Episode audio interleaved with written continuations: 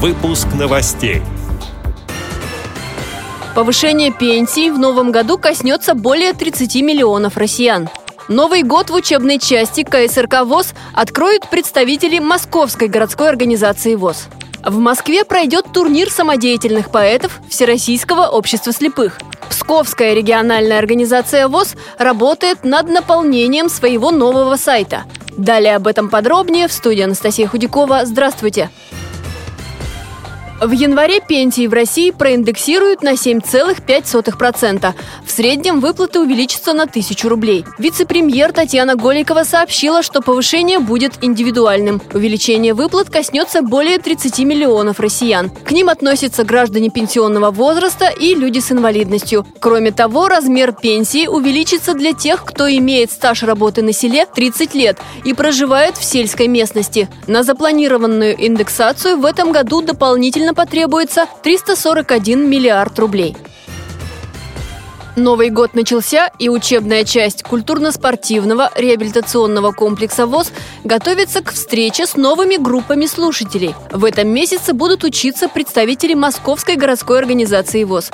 14 января в следующий понедельник начнутся занятия по программе «Невизуальная доступность сенсорных устройств» на платформе Android. Чуть позже к ним присоединятся еще три группы. Они будут изучать компьютерную аранжировку и программу JOS for Windows.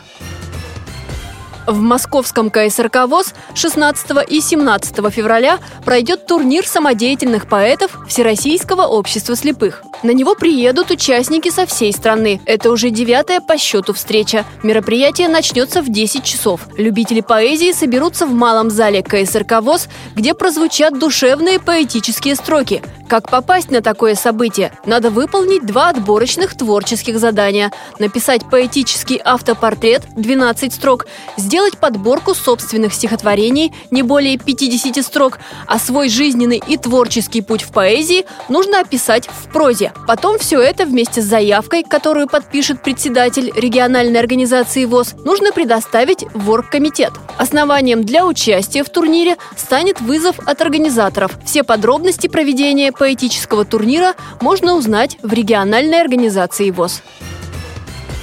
У Псковской региональной организации Всероссийского общества слепых появился сайт pskovro.ru. Идет работа над наполнением ресурса. На портале будут размещать информацию о работе региональной организации ВОЗ.